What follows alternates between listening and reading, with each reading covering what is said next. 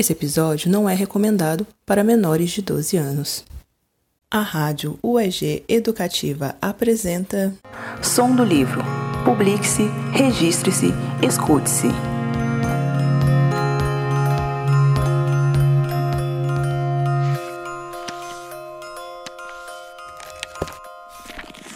Autor Geraldo Rocha. Livro O Mirante da Montanha. Aqueles dois meses antes de partir foram muito difíceis. Sua mãe, Helena, não parava de chorar. Os irmãos ficavam perguntando quando Fernando ia voltar e ele ainda nem havia partido. Seu pai e Isabel não falavam nada, apenas aceitavam a decisão dele Afinal, percebiam que ele não nascera para aquela vida de cidade de interior. Encontrou Larissa numa tarde ensolarada e quente, quando ela voltava da escola e passava pela praça principal. Fernando a esperava sentada em um banco perto do chafariz, e quando a viu, seu coração deu um salto no peito. Uma ansiedade contida por dias, já prevendo aquela saudade que sentiria longe dela na capital. Queimava todo o seu corpo, embargava sua voz. Chegou perto dela, segurou suas mãos delicadamente e, abraçando-a com firmeza, disse: Olá, meu amor, como você está? A frase saiu quase como um sussurro. Mal acreditava que ela estava ali e não era mais um de seus sonhos. Oi, querido. Estou bem, e você? E seu pai? Sinto muito por tudo isso que tem passado. Deve ser muito difícil para você, disse ela depressa, sentando-se ao seu lado.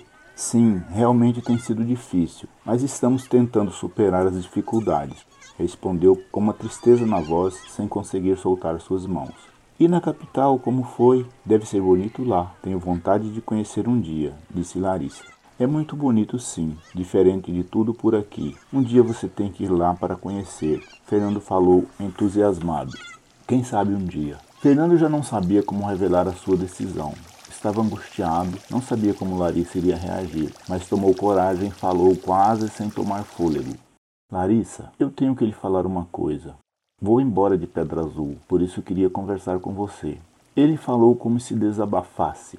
Larissa olhava para Fernando, mas não parecia surpresa. Já esperava por isso. Ela o amava e tinha certeza de que ele gostava dela, mas sentia há muito tempo que o mundo dele não seria Pedra Azul. Fernando tinha dentro de si uma vontade enorme de buscar novos horizontes, conhecer outras oportunidades, e Larissa apoiava essa ideia. Ela também, quem sabe, um dia iria para a capital. Fernando falou: Vamos nos encontrar amanhã, pode ser? Que tal às 18h30, no início da trilha para o Mirante? Aí podemos conversar melhor, disse ele, cheio de expectativa e ansiedade.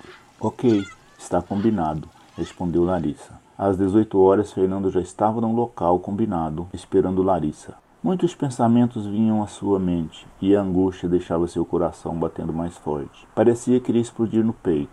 E se ela não viesse? Agora que ele disse que iria embora para sempre, ela poderia não querer mais vê-lo. Que tragédia seria se isso acontecesse? Às 18h20, Larissa apareceu, linda como uma manhã de primavera. Seus cabelos compridos esvoaçando ao vento lembravam nuvens a voar pelo infinito. Oi, trouxe um lanche.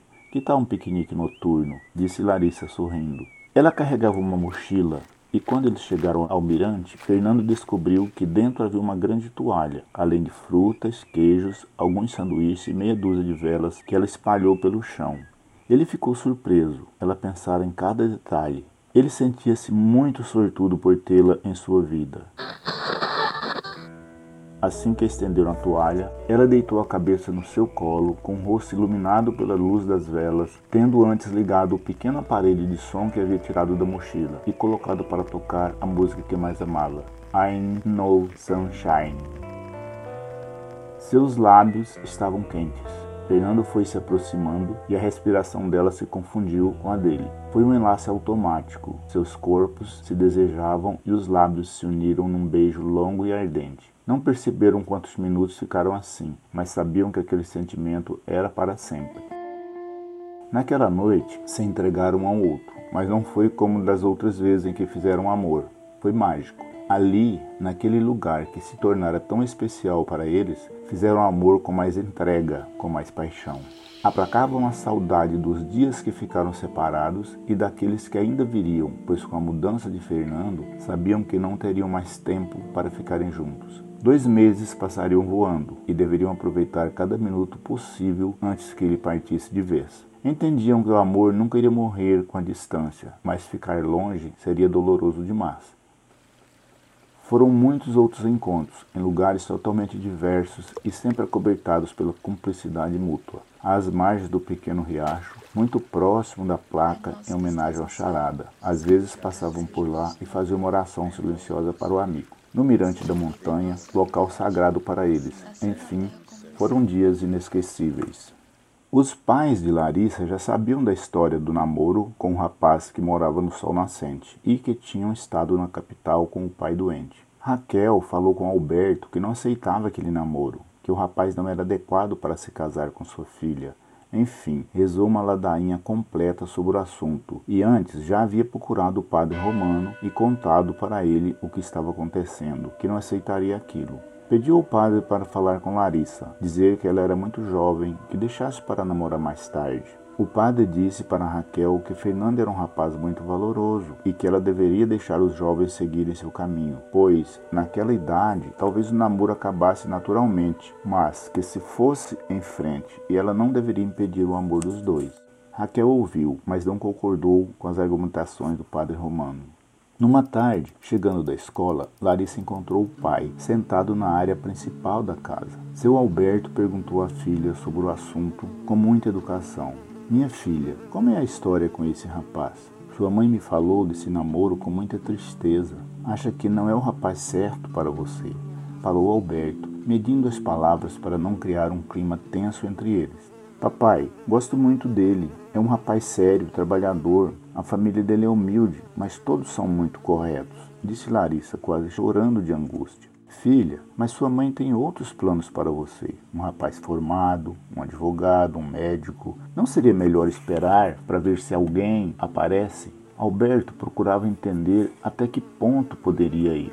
Não, papai. Eu sei que gosto do Fernando. Ele também gosta de mim. Ele está indo para a capital, vai trabalhar lá e quando conseguir as coisas ele vem falar com você, respondeu Larissa, colocando para o pai os seus argumentos. Quero conhecê-lo, minha filha. Peça ele para vir aqui amanhã, disse Alberto. Obrigado, papai. Você não imagina como me faz feliz com essa atitude, respondeu Larissa com alegria. Mas sua mãe dificilmente vai aceitar. Você precisa conversar com ela, vaticinou Alberto. Larissa ficou ao mesmo tempo aliviada e preocupada. Seu pai queria conhecer o Fernando era um bom sinal, mas ela nunca iria saber como sua mãe reagiria. Será que ela iria tratá-lo com delicadeza? Será que iria recebê-lo com educação? Esses pensamentos estavam atormentando sua mente. Então resolveu ir falar com Camila.